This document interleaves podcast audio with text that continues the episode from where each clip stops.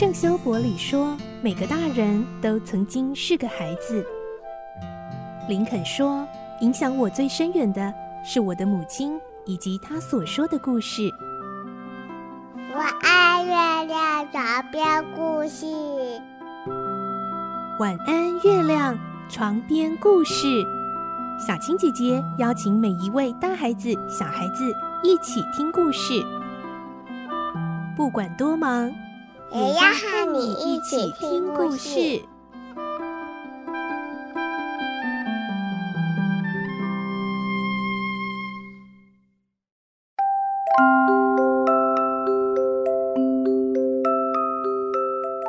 晚安，欢迎你和我们一起听故事。我是小青姐姐，我们继续来听圣诞颂歌的故事。今天是第十一集，第二个。现在的圣诞节精灵带着石骨鸡来到了他的员工，也就是书记鲍勃的家中。石骨鸡没有想过，每天他非常苛刻压榨的这位员工是一个家庭的主人，有好多的孩子。他的生活虽然贫穷，但是却因着圣诞节的到来，洋溢着幸福与温暖。来听今天的故事，《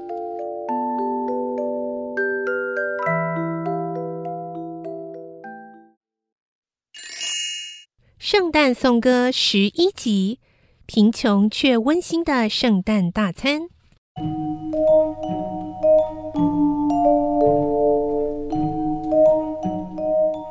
善良的精灵带着石骨鸡来到了石骨鸡书记鲍勃·克瑞奇的家。克瑞奇太太站起来，她穿上了改过两次的长礼服，上面扎满了缎带。缎带的价格很便宜，只要六便士就能打扮得漂漂亮亮。他们的二女儿贝琳达也扎了很多缎带，她正在帮忙铺桌巾。小彼得拿着一把叉子，深深插进锅里的马铃薯。还把宽大的、有点离谱的衬衫领角塞进嘴里去了。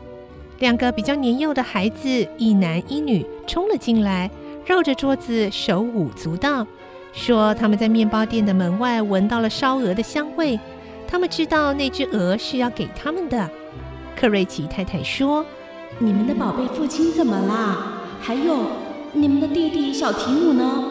还有玛莎。”去年的圣诞节，他可是准时的很呢。妈妈，玛莎来了。怎么啦，亲爱的，我的心肝宝贝，你怎么这么晚啊？科瑞奇太太亲吻着玛莎，并且马上帮玛莎脱去了围巾和帽子。妈，昨天晚上我们要做一大堆的事情，今天早上又得把所有的东西都清理好。哦，这样啊，哎。人来了就好，到炉火前坐下吧，亲爱的，烤烤火，暖暖身体，上帝保佑你。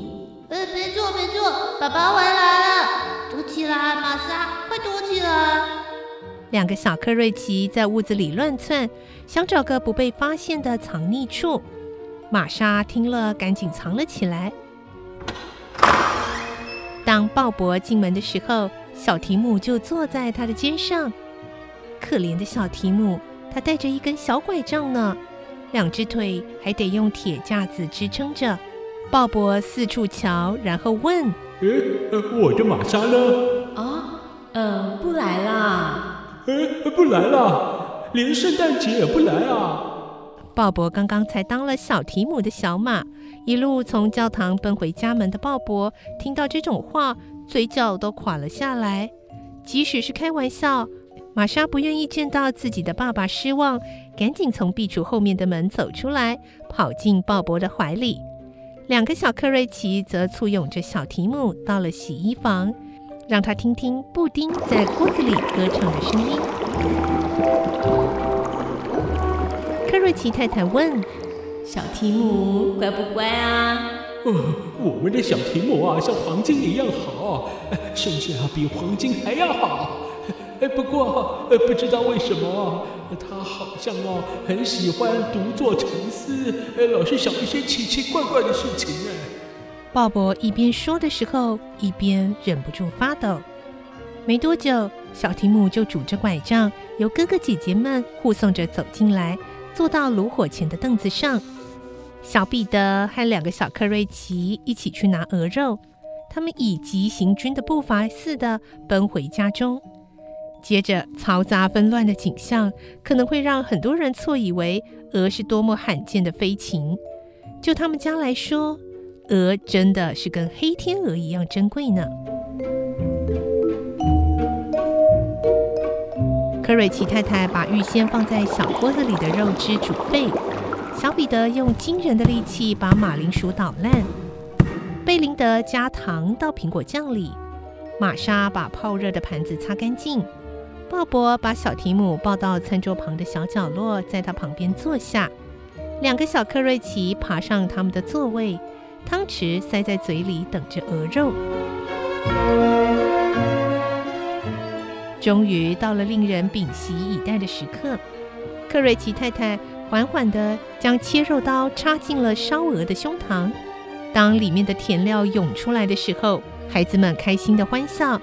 小提姆也受到两位小克瑞奇的影响，用刀柄敲着餐桌，有气无力地喊着：“好哎，好哎！”鲍勃说：“他从来没有看过这么好的鹅，又肥嫩又鲜美，又大只又便宜。这道菜加上苹果酱和马铃薯泥，对这家人来说已经是非常丰盛的大餐了。”克瑞奇太太一面打量着餐盘里没啃干净的骨头上那非常非常小的肉屑，一边愉快地表示：“他们终于有还没把所有菜都吃光就饱的吃不下的时候了。尤其是几个年纪小的克瑞奇，鼠尾草和洋葱都快要满出他们的喉咙呢。”克瑞奇太太预计着该是进行甜点的时候了，她走进厨房拿布丁。这段时间里，两个小克瑞奇不断的做各种揣测：如果布丁没有蒸熟呢？如果拿出来就烂掉呢？假如为那只鹅高兴的时候，有人爬进后院把布丁偷走了呢？这些如果让他们脸色发青。哎呀，好大一阵蒸汽啊！布丁拿出锅子，闻起来有点像洗衣服时的味道。又有点像隔壁的餐馆、糕饼店和洗衣店所发出的混合香味。不到半分钟，克瑞奇的太太脸色晕红，心满意足地微笑着，端来了像大炮弹一样又硬又坚实的布丁，在白兰地酒燃烧的火光中闪耀着光芒，顶端用冬青树枝装饰着。好棒的布丁啊！鲍勃把这个布丁当作是结婚以来克瑞奇太太最伟大的成就。每个人对这个布丁都有话要说，但是却没有人说这个布丁对一个这么多成员的家庭来说实在是太小。终于，大餐吃完，桌巾清理干净，扫过壁炉，炉火也加了新的柴火。克瑞奇一家人把椅子挪到壁炉旁，围着火坐着。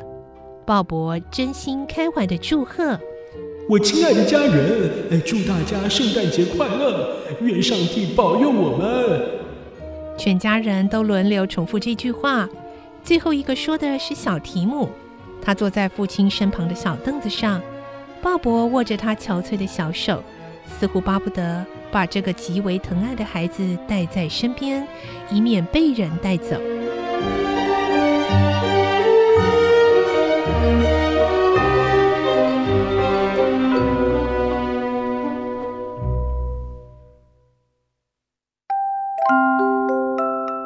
今天的故事就听到这里了，明天再继续来听圣诞颂歌的故事。我是小青姐姐，祝你有个好梦，晚安，拜拜。小朋友要睡觉了，晚安。